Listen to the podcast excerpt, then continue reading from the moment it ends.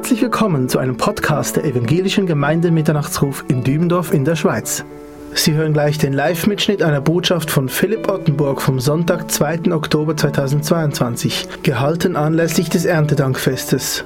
Sie trägt den Titel Nehemia, das Wesentliche im Blick. Weitere Informationen zum Mitternachtsruf finden Sie in den Podcast-Notizen oder am Ende dieser Sendung. Wir wünschen Ihnen Gottes Segen beim Hören. Ich weiß nicht, in welcher oder in was für einer Lebensphase Sie sich zurzeit befinden. Eines wissen wir und das wollen wir heute Morgen direkt gemeinsam festhalten, auch im Blick auf diese Dekoration, auf die Früchte des Feldes, da sehen wir doch eben diese Treue Gottes. Gott ist bei ihnen auch am heutigen Tag. Er ist überall. Und das ist eine herrliche Tatsache. Warum halten wir das fest und warum sagen wir das? Auf ihn sollen wir ausgerichtet sein. Mit dem Blick auf ihn, da haben wir tatsächlich das Wesentliche im Blick. Das Beständige in dieser ganzen Unbeständigkeit des Lebens. Und so lautet das Thema auch passend heute Morgen Nehemia, das Wesentliche im Blick. Ja, das Schöne bei Nehemia ist ja, dass er und sein Leben haben uns allen etwas zu sagen. Ich glaube, wir können ihn durchaus betiteln als Universalbild für ein Menschenleben. Und so wollen wir auch den ersten Punkt überschreiben, Nehemia, Universalbild des Lebens. Ja, bei Nehemia, da finden wir unterschiedliche Lebensphasen. Zunächst wahrscheinlich eine, wo er sich wohlfühlte, mit Beruf, einem Alltag, genauso als Individuum wie Sie und ich. Und stellen Sie sich vor, Nehemia zunächst in dieser Komfortzone, vielleicht ebenso das bequemere Leben. Stellen Sie sich vor, Nehemia, ein Mann, der eben auch diesen Alltag hatte, dieses Routineleben, wenn man dem so sagen will. Er war von Beruf Mundschenk. Was hat ein Mundschenk gemacht? Er hat den König bedient mit Getränken, aber auch mit Essen. Er beschäftigte sich damit, welcher Wein zu welchem Essen wohl am besten passt. Und er kostete alles jeweils auch vor. Auch das Essen hat er vorgekostet und dann dem König serviert. Und deshalb müssen wir sehen, Nehemia, er war eine Vertrauensperson des Königs, die vertrauteste Person, die der König überhaupt hatte, muss man sagen.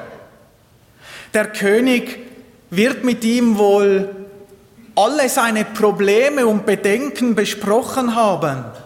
Denn jemand, der das Essen vorkostet, da geht es unter Umständen um Leben und Tod.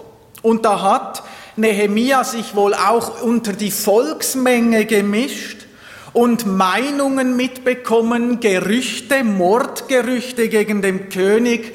Und er hat diese dann dem König verraten. Und deshalb wurde ein Mundschenk auch so alle zwei bis drei Jahre wieder abgesetzt und ein neuer eingesetzt. Wie gesagt, von keinem geringeren als dem König selbst. Und dieses Ganze hat sich nicht in Israel ereignet, wir wissen es, nämlich in einem fremden Land, wo ein großer Teil der Juden gefangen genommen, mit, mitgenommen wurde, dort in diesem fremden Land. Dort befinden wir uns zunächst, wenn wir das Buch Nehemia lesen, und dann wechselt natürlich dann ja im Laufe des Buches das Ganze nach Jerusalem. Ja, das Buch Nehemia berichtet uns ja vom Wiederaufbau der Stadt Gottes, verbunden mit dieser Stadtmauer. Das lag ja alles brach. Und bei Nehemia, da geht es vor allem um diese Stadtmauer, aber eben auch um diese ganze Stadt. Die Juden haben sich in diesem fremden Land dort, wo sie zurzeit lebten, eingelebt, die Sprache gelernt, ein Nehemia, die wurden sesshaft, sie haben sich dort etwas erarbeitet, aufgebaut. Das heißt, den Juden ging es dort im fremden Land relativ gut. Und so sind wir eben bei dieser Komfortzone, in der Nehemia gelebt hat. Dann erlebte er Tiefen und Bedrängnis. Um nur ein Beispiel zu nennen, als er dann mit diesem Vorhaben, die Mauer zu bauen, nach Jerusalem zurückkehrte. Und irgendwo in diesem Leben von Nehemia, da finden wir uns alle wieder. In der Lebensphase, wo Sie sich, wo ich mich gerade befinde. Und nun ist eben die Frage, wie hat Nehemia gelebt in all diesen unterschiedlichen Lebensphasen? Das Wesentliche im Blick zu haben bedeutet, stets den Blick auf das ausgerichtet zu haben, was wirklich zählt. Und das hat Nehemia vorgelebt. Egal wie hoch oben er war oder wie tief unten er war. Und deshalb passt dieses Stichwort Universalbild ebenso treffend. Und nun diesen Blick auf das Wesentliche finden wir bei Nehemia und da sind wir beim zweiten Punkt in den Anliegen des Herzens. In diesen finden wir diesen wesentlichen Blick auf Gott. Nehemia, er war in dieser Komfortzone. Wir wollen das nochmals etwas ergänzen. Das heißt, er hat in den schönsten Sälen gesessen. Er durfte sich auf den schönsten gepolsterten Sesseln niedersetzen. Er war so nah am König, hatte wohl eine wunderbare Aussicht aus dem Fenster und Vorhänge haben diesen Innenraum verziert.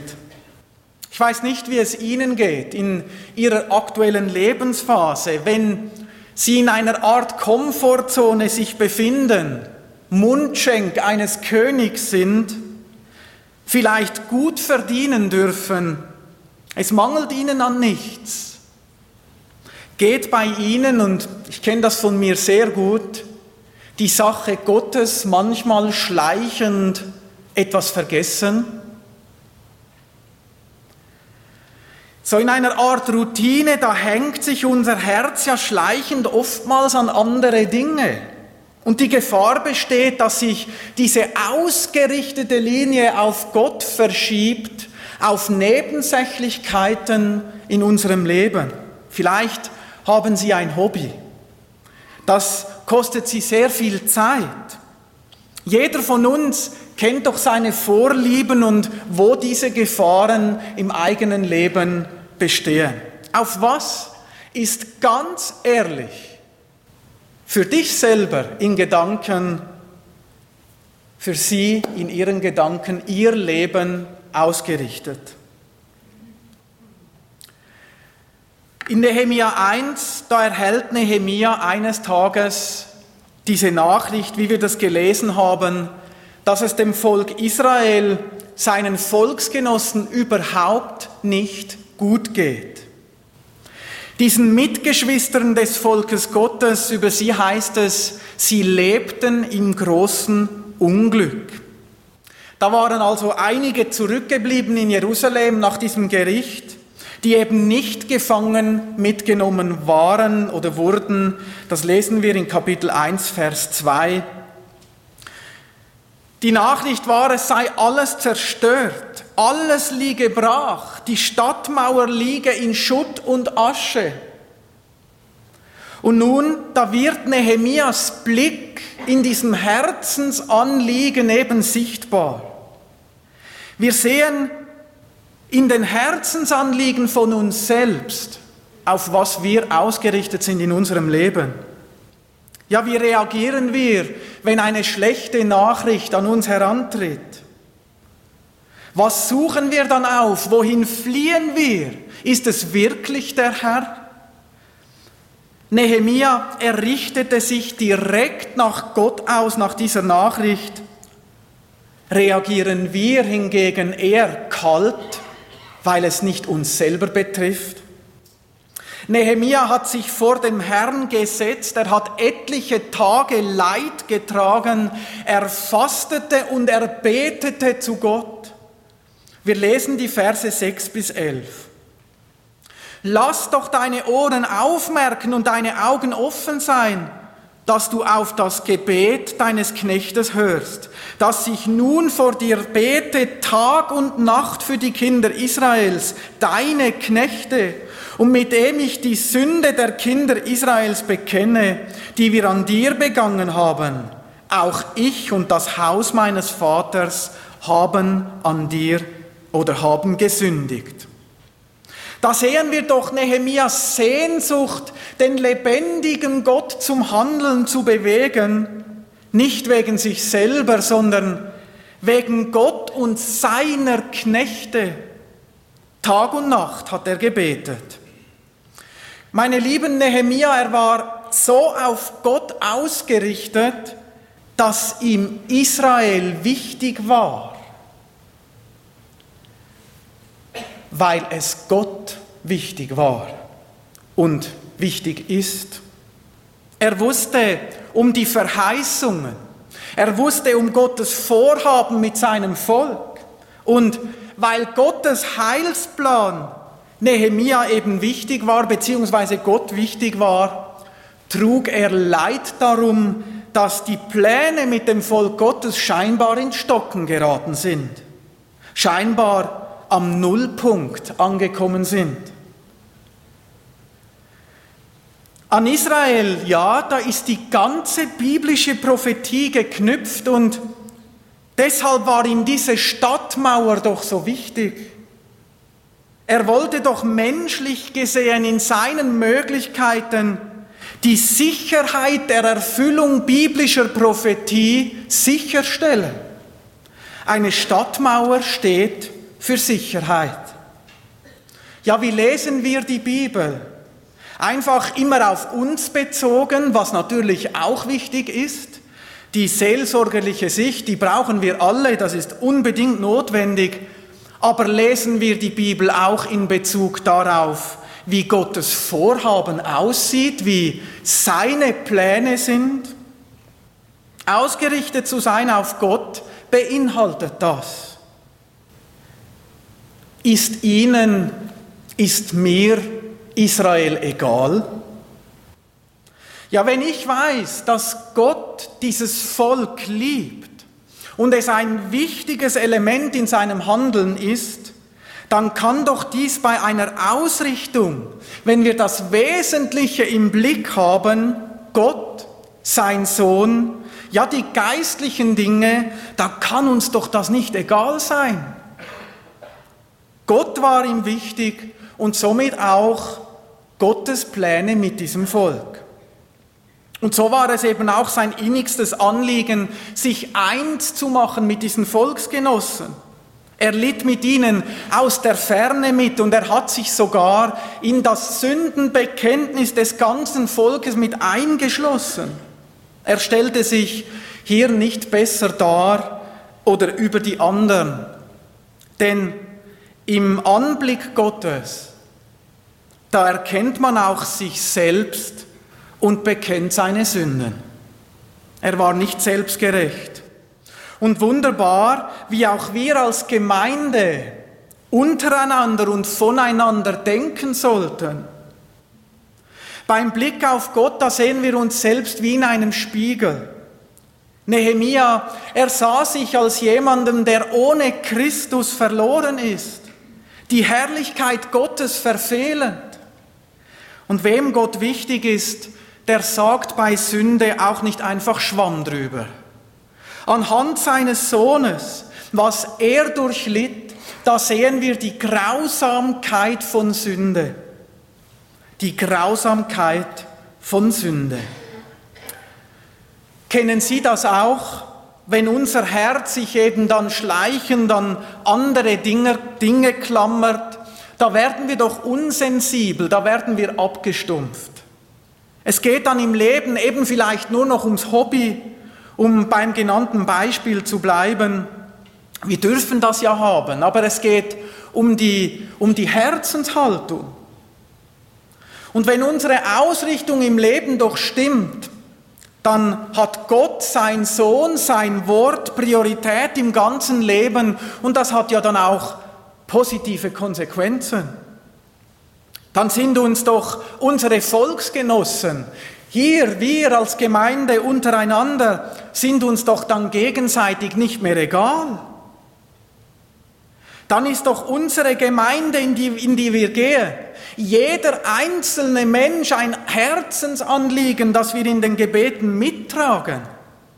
Da wird doch das Herz durchtränkt mit Liebe, weil wir wissen, das sind alles Kinder Gottes, die Gott liebt, für die er seinen Sohn gab.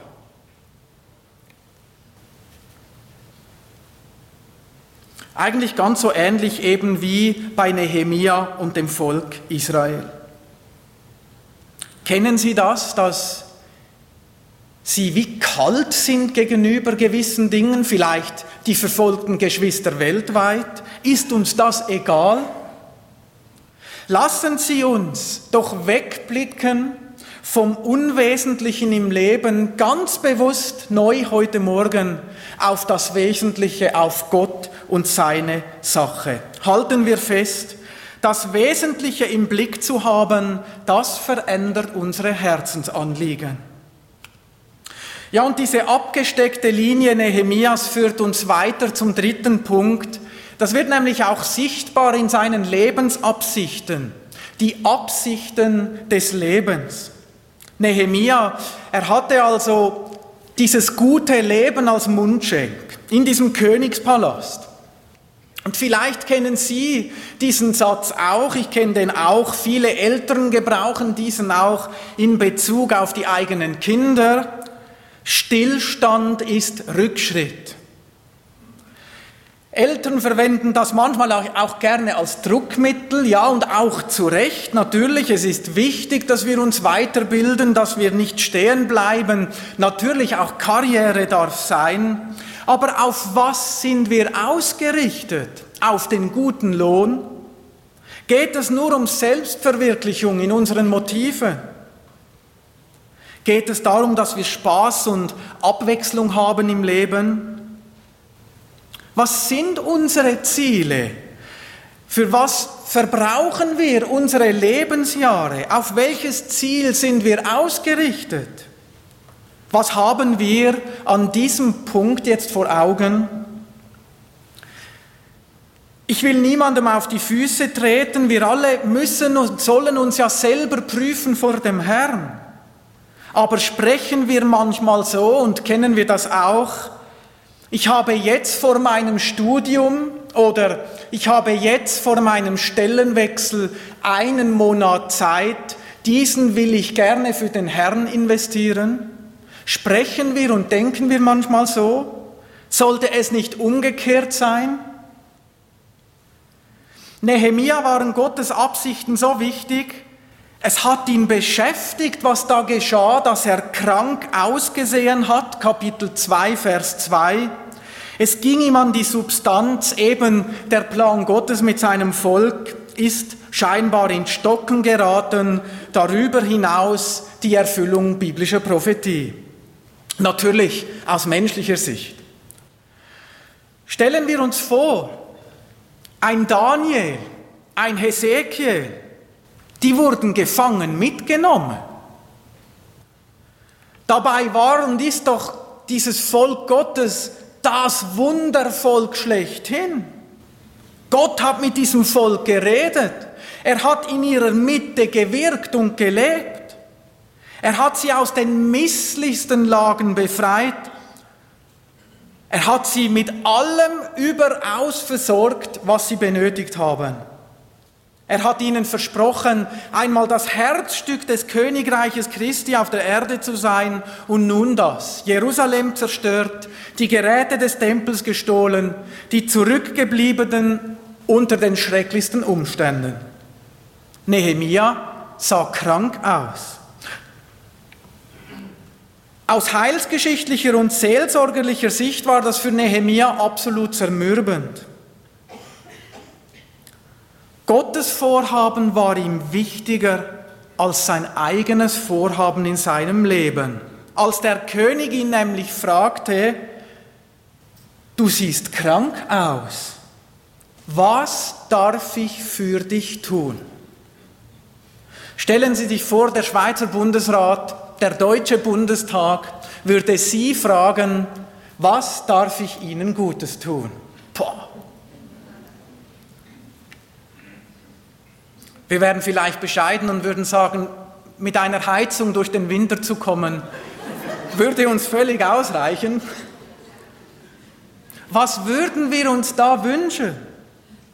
Nehemia, ihm waren alle Möglichkeiten offen und in seinen Wünschen kommt zur Geltung, wie seine Lebensabsichten ausgesehen haben, auf was sein Blick ausgerichtet war. Er wünschte sich keine Lohnerhöhung, auch keine Beförderung, auch nicht 14 Tage mehr Urlaub. Kapitel 2, Vers 5, da heißt es, wenn es dem König gefällt und wenn dein Knecht wohlgefällig vor dir ist, so sende mich nach Juda zu der Stadt, wo meine Väter begraben liegen, damit ich sie wieder aufbaue.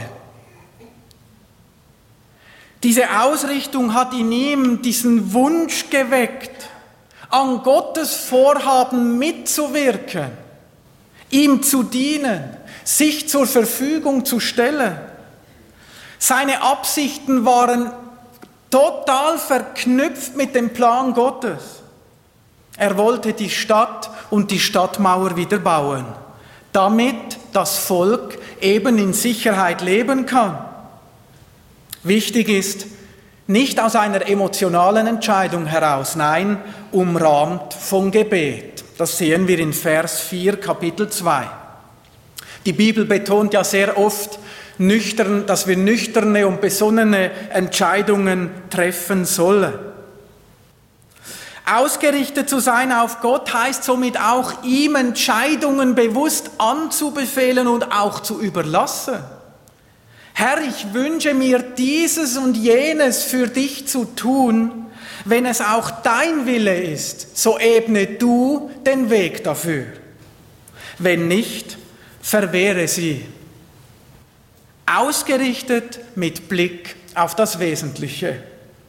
Ja, und wenn wir in seinem Willen leben, dann fügt ja Gott alles so wie bei Nehemia. Nehemia ist ja quasi von, durch den Herrn alles vor die Füße gelegt worden, was er in irgendeiner Art und Weise gebraucht hat. Wie wir gerne sagen, wenn wir uns nach seinem Willen für unser Leben ausrichten, dann gibt er auch alles Notwendige dafür. Er hat vom König alles bekommen, was er für den Aufbau gebraucht hat. Vielleicht nicht immer alles so direkt, wie wir uns das vorstellen. Vielleicht auch nicht immer das, was wir uns so denken. Alles immer nach seinem Willen zur richtigen Zeit, nach den richtigen Belangen. Und da sind wir doch auch in gewisser Art und Weise bei Erntedank. Heute gedenken wir ja bewusst auch an dieses herrliche Versorgen Gottes, wenn wir auf dieses vergangene Jahr zurückblicken vom letzten Erntedank bis heute. Im Wissen, alles kommt aus seinen guten Händen. Gerade die aktuelle Zeit zeigt auch, es ist nichts selbstverständlich. Gottes Versorgen ist eben so, dass wenn wir in, in die Migro gehen oder die lieben deutschen Geschwister in die Edeka und uns dort eine Zahnpasta aus dem Regal nehmen oder, oder eben eine Frucht des Feldes, dann ist das nicht selbstverständlich. Es heißt ja, wenn Gott für die Sperlinge sorgt, wie viel mehr für die Menschen? Aus unserer Sicht da finden doch die Vögel die Nahrung immer aus Zufall, nicht wahr? Die kreisen da umher, sie fliegen herum und finden dann einfach Kerne oder irgendetwas, was sie essen können. Erscheint uns als Zufall, nicht wahr? Aber im Wort heißt es ja, wenn Gott es ist, der die Sperlinge versorgt, dann schließt das ja Zufall aus. Das ist kein Zufall. Und es ist auch nicht einfach so möglich, in den Einkaufsläden eben Früchte des Feldes einfach so einzukaufen. Das ist alles von Gott geschenkt. Bei jedem Einkauf dürfen wir danken dafür, dass unsere Taschen wieder prall gefüllt sind. Wir können ihn nur loben und preisen. Wir halten fest, wenn wir den Blick auf das Wesentliche haben, dann ist es oftmals so, dass Gottes Absichten zu unseren Wünschen im Leben werden und er uns gibt, was wir dafür brauchen. Reflektieren wir uns doch noch einmal ganz bewusst auch am heutigen Tag. Lassen Sie uns nüchtern beten, Herr, was willst du von mir? Und vertrauen Sie darauf, dass er Sie führt, auch wenn Sie es nicht immer sehen und gleich merken. Wir haben bisher Nehemia gesehen in dieser Komfortzone.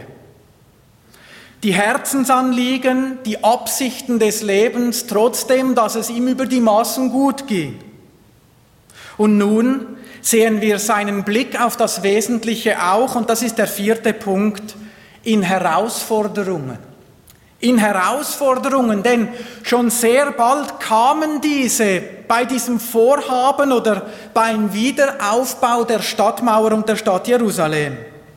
Und das kennen Sie wahrscheinlich alle auch, da bin ich eigentlich ziemlich überzeugt. Herausforderungen dann, wenn wir für Gott die Zeit auskaufen wollen. Ja, wenn wir uns Gott zur Verfügung stellen, dann sind Widerstände nicht weit. Und darüber hinaus geht es uns jetzt aber auch allgemein einfach um Widerstände, die wir im Leben haben.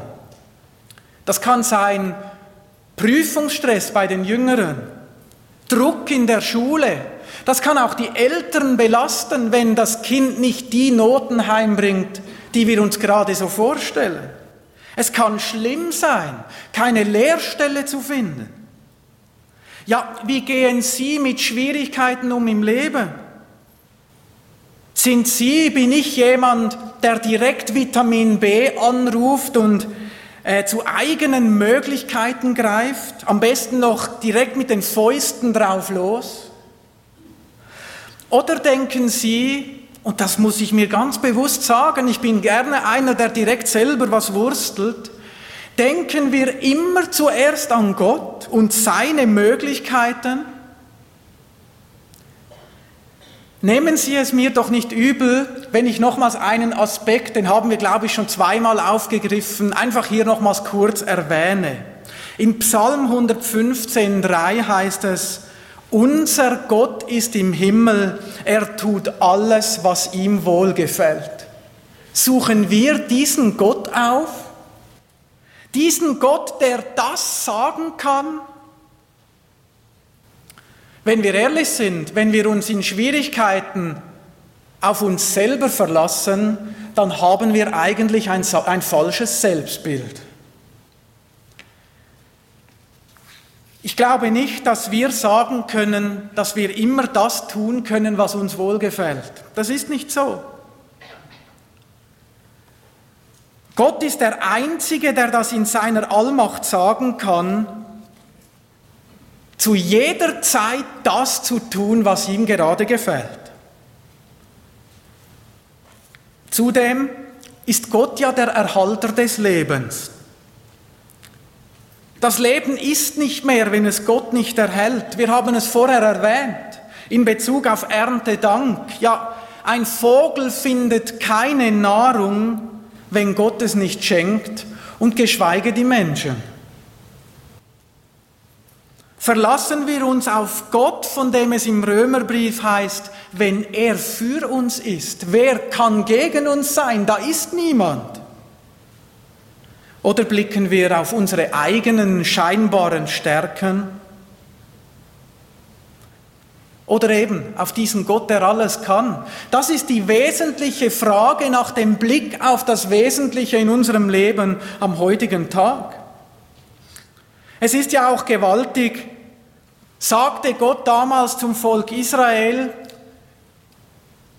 zum, zum gottlosen Volk Israel in Hosea Kapitel 4, weil Israel, in meinen Worten jetzt, weil Israel sich auf sich selbst verlässt und nicht auf Gott, weil es sich auf andere Menschen verlässt, reicht die, diese, diese Nahrung, die sie haben, trotzdem, dass es viel Nahrung ist, nicht damit alle satt werden. Würden sie aber glauben und Gott gewollt leben, den Blick auf das Wesentliche ausrichten, so würden sie mit wenig Nahrung auskommen und es würde dennoch für alle reichen. Das ist doch beeindruckend, nicht wahr? Das erinnert uns an unseren Herr Jesus, der ja mit zwei Fischen und fünf Broten diese ganze Volksmenge gespeist hat. Auf wen verlassen wir uns, wenn es tatsächlich zu einem Stromausfall käme mit allen möglichen Konsequenzen? Lasst es uns einander ermutigend zusprechen, wie das Nehemia gemacht hat in den Widerständen, die er hatte. Nehemia 4, Vers 8. Dieses Ausgerichtetsein auf Gott in allen Lagen lässt uns das auch sprechen. Da heißt es, und ich besah es und machte mich auf und sprach zu den Vornehmsten und zu den Vorstehern und zu dem übrigen Volk. Fürchtet euch nicht vor ihnen, gedenkt an den großen, furchtgebietenden Herrn und kämpft für eure Brüder, eure Söhne, eure Töchter, eure Frauen, eure Häuser. Fürchtet euch nicht vor ihnen, gedenkt an den großen, furchtgebietenden Gott. Meine Lieben, das ist ihr und mein Gott.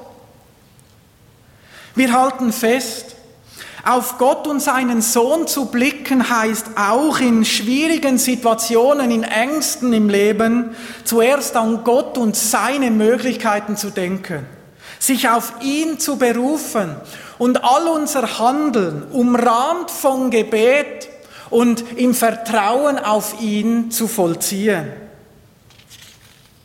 Und nun sehen wir bei Nehemia noch etwas anderes und das ist fünftens. Der Blick aufs Wesentliche wirkt ermutigend und weiterbringend. In Kapitel 8, da lesen wir davon. Viele vom Volk Israel haben geweint. Warum? Weil unter anderem haben Esra und Nehemia, sie haben das Volk gelehrt und das Wort Gottes, das Gesetz gepredigt. Und da haben alle begonnen zu weinen. Ja, warum? Weil sie ihre eigenen Fehler und Sünden festgestellt haben. Ich glaube, wir kennen das alle, dieses Entmutigtsein, weil wir einfach nicht schaffen, von uns aus ein Leben, wie es Gott gefällt, zu leben. Wir merken, unser eigenes Bemühen wird es niemals schaffen, ist absolut unmöglich. Denken Sie, dass Sie für Gott nicht genug sind? Ja, wenn Sie in Sünde fallen, die eigene Sünde ist einmal immer am präsentesten und die schlimmste von allen, liegen Sie dann brach und sagen, ich schaffe das nicht? Ich schaffe es nie. Sie haben dann vielleicht keine Kontaktfreudigkeit mehr zu anderen Menschen. Dieser Zustand, dieses Gelähmtsein bleibt über Wochen und vielleicht sogar Jahre bestehen. Sie haben keine Lust mehr, die Bibel zu lesen. Ja, natürlich ist es schön, wenn der Heilige Geist uns sensibel macht, wenn wir traurig sind über die eigenen Sünden. Das ist etwas Wunderbares, weil wir eben so durchdrungen sind mit Gott. Aber wie gehen wir damit um? Nehemia ermutigte, er sagte, steh auf, macht weiter. Hier in Kapitel 8, da sollte das Laubhüttenfest gefeiert werden. Und das Laubhüttenfest, es ist ein Fest der Freude. Auch heute haben wir einen Freudentag. Israel gedenkt an diesem Fest, an die Wunder Gottes, sein Durchtragen und Versorgen damals in dieser Wüstenzeit.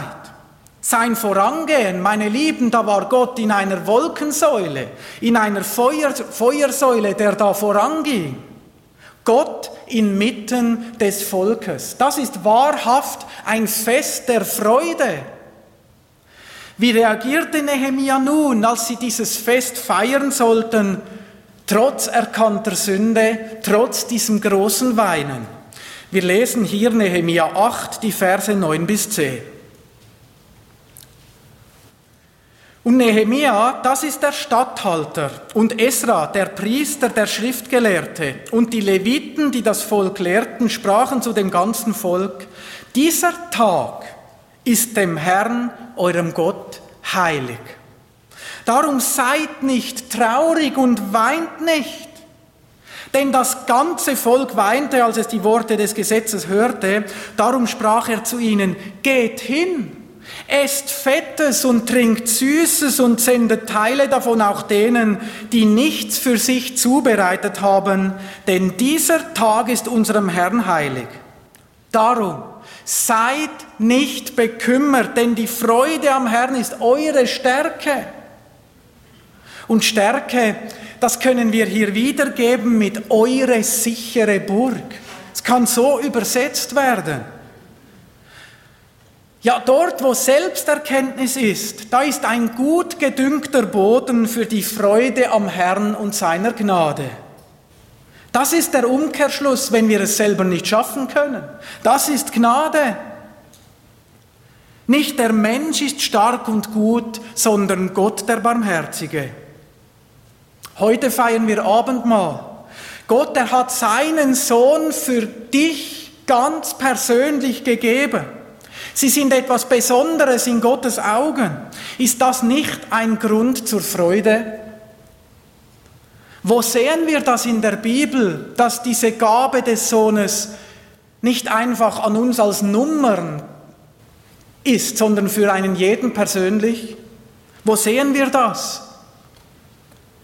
Natürlich in Johannes 3:16, so sehr hat Gott die Welt geliebt, dass er seinen kostbaren Sohn gab.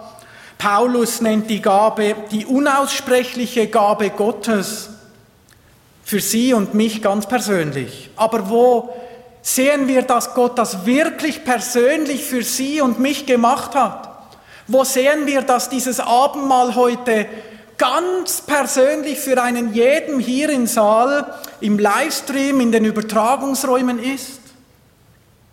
Galater 2, Vers 20. In Galater 2, Vers 20 heißt es, ich bin mit Christus gekreuzigt und nun lebe ich, aber nicht mehr ich selbst, sondern Christus lebt in mir.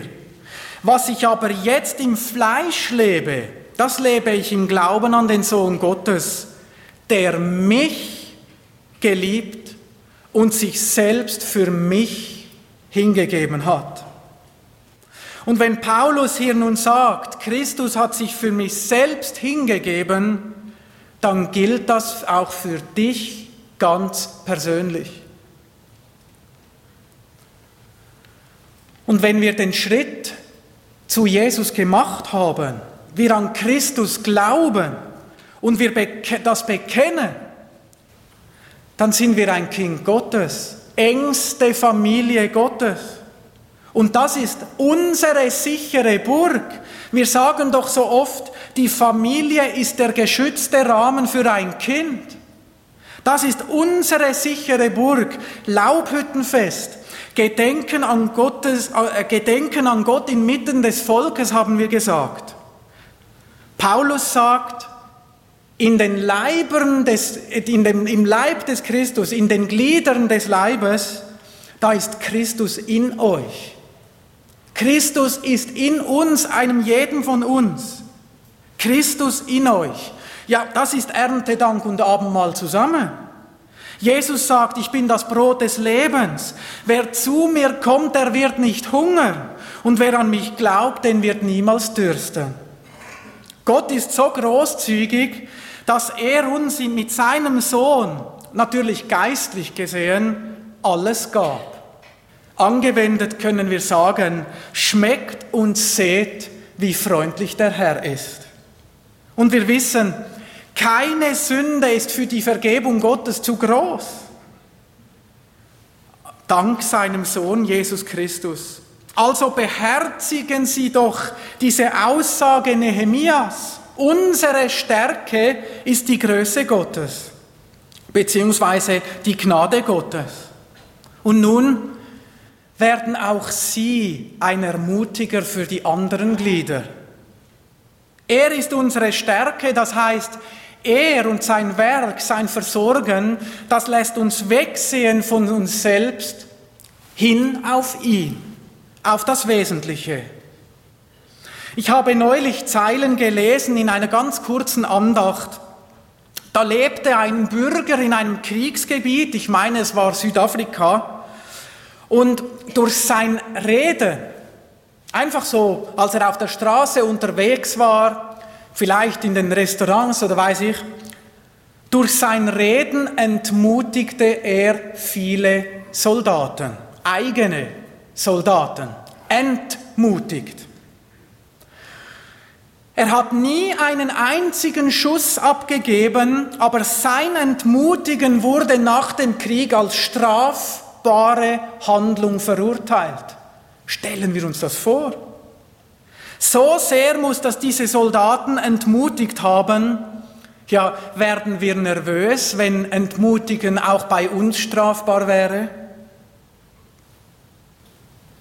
Ist es nicht erstrebenswert, auch selber ein Zeugnis zu erlangen, wie Paulus es über den Philemon ausstellt in Philemon Vers 7? Da heißt es, denn wir haben viel Freude und Trost um deiner Liebe willen, denn die Herzen der Heiligen sind durch dich erquickt worden, lieber Bruder. Wunderbar. Ja, wir wissen es und haben es auch schon viele Male gesagt, aber wir erfahren es doch selber. Bremsklötze gibt es so viele. Da haben wir genügende im Leben. Es gibt auch immer etwas, gerade in der Schweiz mit dieser Verbesserungskultur, ja, bei all unserem Tun gibt es immer etwas, was wir besser machen können. Das ist so. Es gibt immer etwas, was ein jeder von uns besser machen kann. Lasst uns doch gegenseitig zusprechen. Das hast du gut gemacht.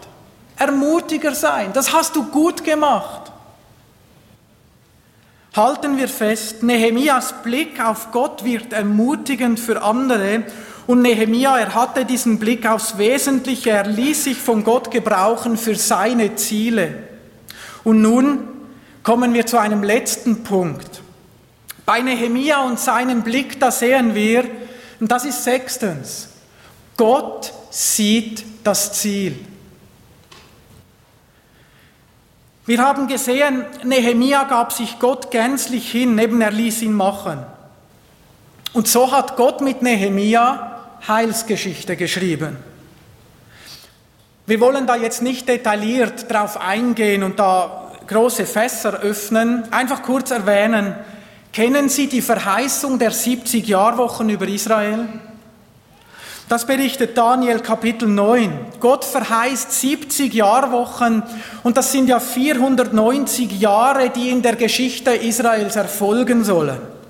Eine Jahrwoche heißt so, weil eine Woche hat ja sieben Tage, somit hat eine Jahrwoche sieben Jahre und bei 70 kommen wir dann auf die 490 Jahre. Und diese 490 Jahre, die erscheinen uns in unseren Augen ja immer als Countdown für schreckliche Dinge, die sich ereignen sollen. Auf das sind wir ja oftmals ausgerichtet. Aber uns, es ist wichtig zu sagen, diesen Fokus legen wir. Gott legt nicht diesen Fokus. Unser Blick sieht oftmals die Grausamkeiten, alles, was noch kommen soll. Natürlich sollen wir das, die Zeichen der Zeit beobachten, ganz klar, aber die 490 Jahre Geschichte Israels sollen vergehen bis zur Herrschaft des Messias, bis der Christus wiederkommt, in Frieden und Gerechtigkeit und das wird anbrechen auf dieser Erde. Um das geht es. Es ist der Countdown für diese herrliche Zeit, die kommt. Das Volk Israel soll ja eben Wiederherstellung erfahren. Und wir sehen dieses gute Ziel Gottes in Daniel 9, Vers 24. Dort lesen wir, dass eben Gerechtigkeit nach dieser Zeit kommen soll.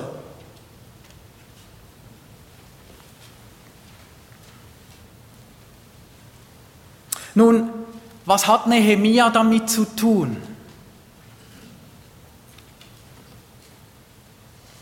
Gott gebrauchte Nehemia als Startschuss für diese genannte Zeit, diese 70 Jahrwochen.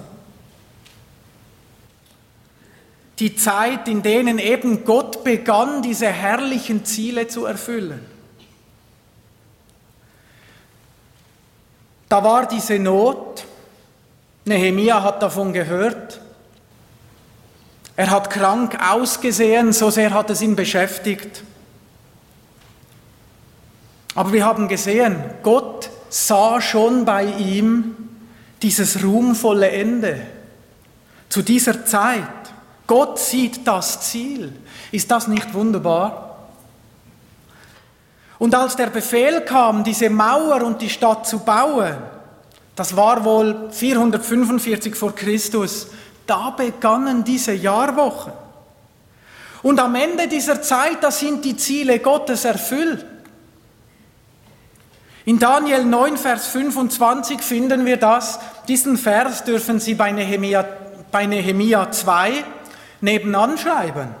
Da heißt es in Daniel 9, Vers 25, so wisse und verstehe, vom Erlass des Befehls zur Wiederherstellung und zum Aufbau Jerusalems, Nehemia, bis zu dem Gesalbten, dem Fürsten, vergehen sieben Wochen und 62 Wochen.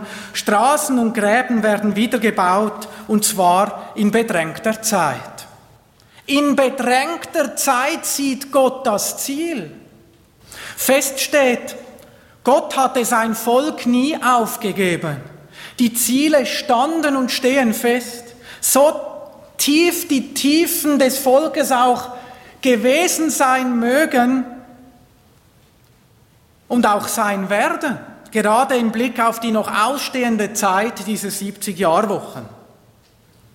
Die Ziele Gottes werden erreicht. Und dafür durfte Nehemia in dieser bedrängten Zeit, ausgerichtet auf den Herrn, den Grundstein legen beim Bau dieser Mauer.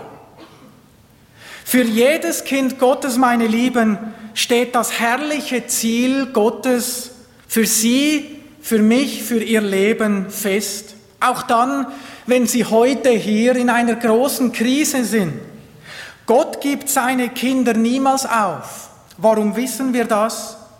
Weil Gott in Christus den Grundstein gelegt hat, die Sicherheit dafür gelegt hat. Das hat Gott in Christus für Sie und mich verbürgt. Das hat Christus für einen jeden von uns errungen. Und wenn wir nun gemeinsam zum Abendmahl übergehen und es gemeinsam feiern dürfen, gedenken wir genau an das. In Christus und seinem Erlösungswerk, da liegt das Ja und Amen sämtlicher Verheißungen, auch für ihr und mein Leben ganz persönlich. Wie haben wir es gesungen im Lied vor der Predigt? Die Gott lieben, werden sein wie die Sonne. Gott sieht das Ziel. Amen. Dieser Podcast wurde produziert vom Missionswerk Mitternachtsruf. Schnitt und Redaktion Joshua Keller. Weitere Infos zum Missionswerk und der Gemeinde Mitternachtsruf erhalten Sie unter www.mnr.ch. Copyright Missionswerk Mitternachtsruf, alle Rechte vorbehalten.